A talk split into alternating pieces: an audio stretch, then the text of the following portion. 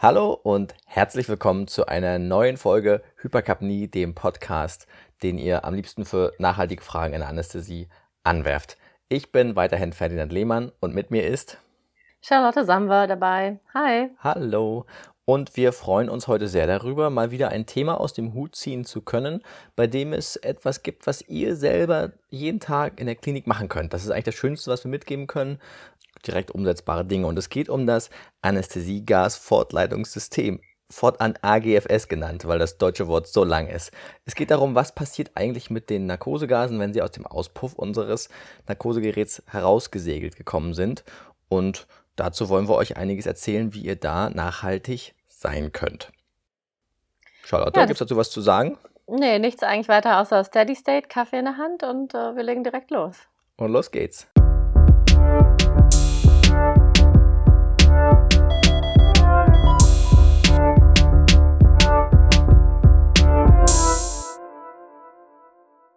Also, die AGFS hat Ferdinand gerade ja schon mal kurz angeteasert.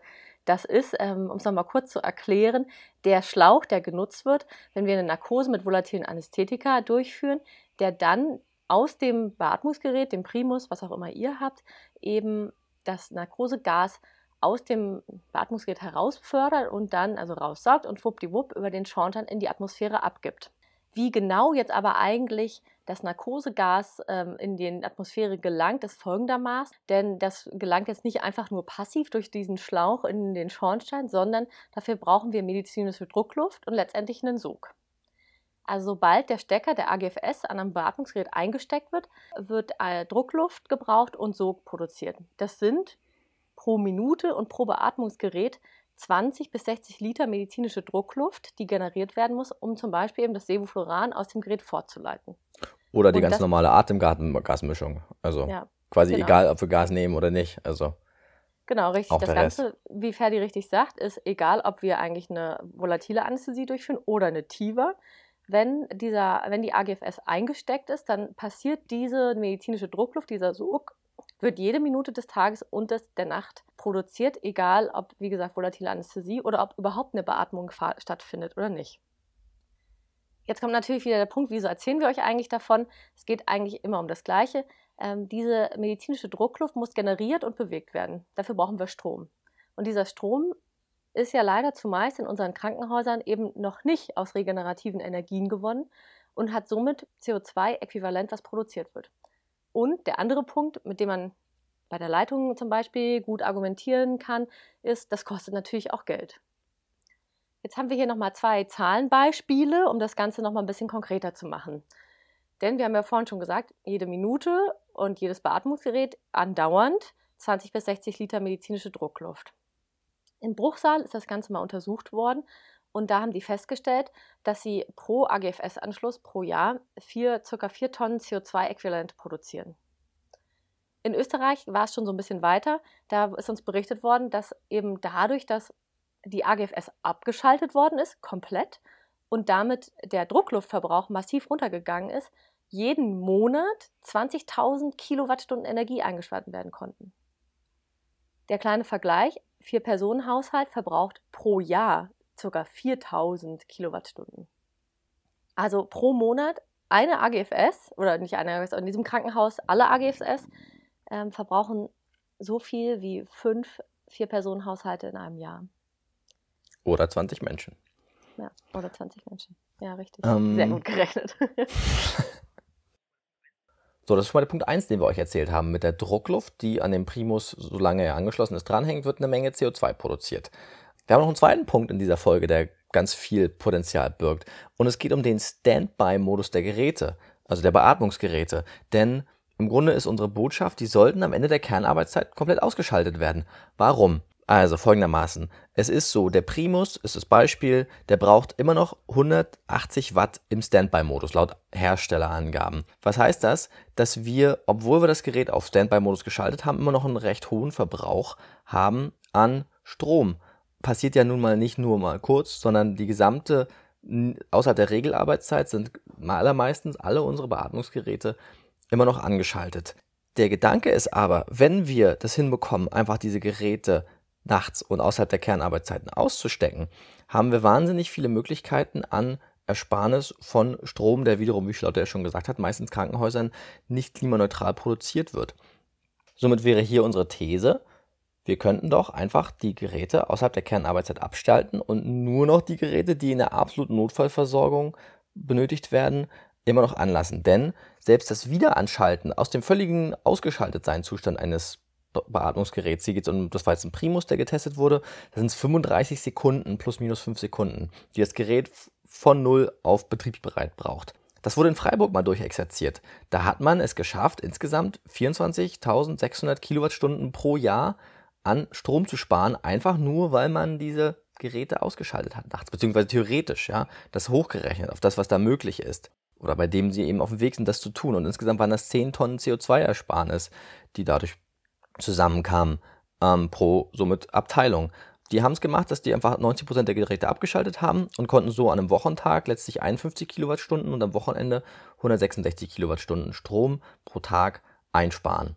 Einfach nur, weil die Dinger nicht so langsam vor sich hin standbyen. Hm. ja. Jetzt natürlich die Frage, was äh, können wir daraus machen? Und es ist natürlich so wie immer, dass ja, dass jede Klinik irgendwie individuell ist und dass man eine Variante finden muss, sowohl für das ähm, Abschalten der Geräte, für das Abstellen der AGFS, für das, den vollständigen Verzicht auf Narkosegase. Da muss man sich jetzt irgendwie was zusammenbasteln. Und ähm, ja, Ferdi und ich haben uns so ein paar Szenarien überlegt, die vielleicht auf den, den oder die eine oder andere äh, zutreffen könnte. Zum Beispiel, unsere Klinik ist ja Vollschussel.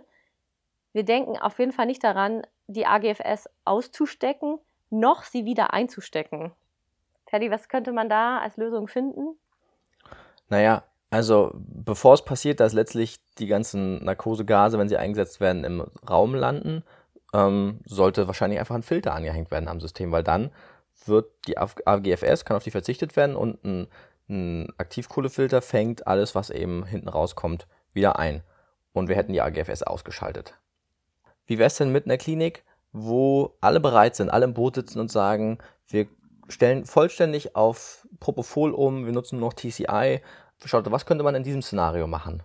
Genau, also wenn jetzt sozusagen die Volatile rausgeflogen sind, dann wäre es sicherlich sinnvoll, alle AGFS abzukoppeln und auch die zentrale AGFS lahmzulegen und damit eben den maximalen Strom- und CO2-Einsparung zu haben.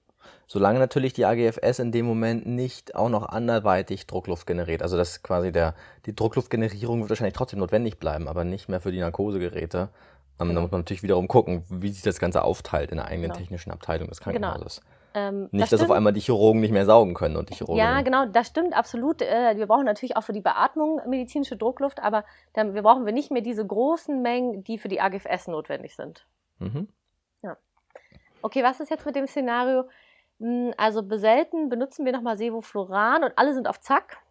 Na, quasi der Gedanke ist, alle sind auf Zack und wissen, Mensch, bevor ich mein Gerät, bevor ich eine Narkose starte, mache ich ja den normalen DGAI-Gerätecheck, schaue also, ob die Abgasansa Abgas, oh Gott, fängt an, AGFS, angestöpselt ist und sehe, ha, sie ist nicht angestöpselt, also kann ich sie im Alltag dann, wenn ich sie brauche, anstöpseln und dann am Ende des Tages oder vielleicht, wenn ich sie nicht benutze, wieder abziehen lässt sich bedarfsweise dran lassen. Das ist der Gegenentwurf zu der vorher von Charlotte als Schusselklinik bezeichneten Variante. Wir wissen alle, wir machen alle ordentliche Medizin, aber manchmal verballert man auch Sachen im Alltag.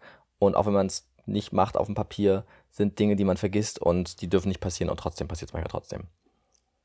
Eine andere Variante, jetzt haben wir quasi dieses ganze, ich sag mal, das, was wir selber drehen können im Alltag verändert. Aber was haben wir denn für die Variante, wo eine Klinik selbst eine große Photovoltaikanlage auf Dach hat und drei Windräder und selbst genügend Strom produziert, der letztlich grün entsteht, also CO2-neutral. Was ist da, Charlotte? Da, wo das natürlich, CO, wo die medizinische Druckluft CO2-neutral entsteht, fällt dieses äh, Problem des CO2-Ausstoßes und wahrscheinlich auch der Kostenfaktor weg.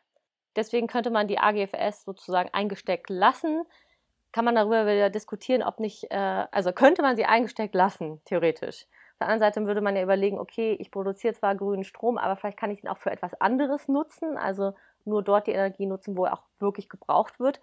Aber da ist auf jeden Fall dieser Kosten- und CO2-Faktor deutlich geringer. Natürlich würde man mhm. trotzdem sagen, Tiva it is, Leute, denn dort braucht man die AGFS nicht. Aber ja, das wäre nochmal eine, so eine Sondervariante für Also wir selten nutzen wir Sevofluran und ähm, ja, wir haben die PV-Anlage, dann steht das also nicht mehr so mit dem Strom, also der Strom nicht mehr so als Faktor im Raum. Hm, solange er nicht eingespeist wird ins Netz, also auch wieder mit vielen Fragezeichen, aber trotzdem, dass man das sich bewusst macht, okay, wenn ich den Strom selbst produziere, es ihn aber nicht einspeisen darf und er sonst auch nicht gespeichert werden könnte, was auch immer, dann wäre das eine Variante, wo das weniger wichtig ist. Mhm. Ein Szenario haben wir noch als Variante, nämlich man könnte es nach Bereichen aufteilen. Ein Teil der Klinik sagt, nö, wir nutzen so viel Sevoflurane, lohnt sich gar nicht, abzustöpseln. Andere Bereiche, meinetwegen die Neurochirurgie, benutzt sowieso nur die Tiva. Da könnte man einfach diskutieren, das komplett quasi in einzelnen Abteilungen abzustöpseln und andere dran zu belassen. Auch da sind schon Ersparnisse und das kann man auch im Alltag einfach schnell umsetzen und das auch mit gutem Gewissen und guten Fakten diskutieren. Das ist auch wieder ein Punkt gerade. Die Studien, die wir gerade erwähnt haben, die packen wir euch auf hypercapnie.com einfach auf, äh, da einfach rein, dass ihr das nachlesen könnt, dass ihr die benutzen könnt, die Studien für eure Argumentation. Und sonst ist eben so, dass halt die verschiedenen Kliniken aufgrund von ähm, wie die sozusagen Bereiche OPs aufgeteilt sind, halt einfach viele individuelle Graustufen irgendwie vorhanden sind. Das hatte ich jetzt vorhin einmal nur ganz kurz angesprochen. Die AGFS gehört eigentlich mit zum Check vom ähm, der DGAI, sozusagen ein Narkosearbeitsplatzcheck vom Beatmungsgerät. Das gehört damit rein. Man kann, um nochmal so als Gedankenhilfe irgendwie sowas zu haben, falls ich doch die AGFS ausstöpsle, sie eben über äh, den, das Beatmungsgerät rüberhängen, dass man am nächsten Tag auf jeden Fall der Erste auch schon sieht, aha, das Ding ist jetzt gerade ausgesteckt, ich muss wieder einstecken. Man kann auch mit Stickern arbeiten etc., um sich dann irgendwie seine individuelle Lösung äh, zu finden. Und wir appellieren an euch, denkt drüber nach, geht zu eurer Leitung, diskutiert das ganze Thema. Wahrscheinlich macht es dann nur als Team Sinn und nicht einfach einer stöpselt es immer aus. Wahrscheinlich macht es sehr Sinn, als Team da gemeinsam hinzugehen. Findet euren eigenen Weg, der in eurer Klinik gut funktioniert. Wägt ab, wo man vielleicht mit dem Kopf durch die Wand müsste und wo man das gut gemeinsam hinbekommen kann. Und als Argumentation neben den natürlich der Nachhaltigkeitsfacette ist auch für für den, ich sag mal, etwas administrativeren Teil des Krankenhauses auch immer der Kostenfaktor zu argumentieren, weil es werden massive Stromeinsparungen gemacht. Sweet. Ja, cool. Das war's eigentlich auch schon von uns für diese Folge zur AGFS, oder Ferdi? Das war's. Schön, dass ihr zugehört habt. Wir freuen uns auf die nächste Folge. Bis bald, ihr Lieben. Bis dann. Tschüss. Ciao.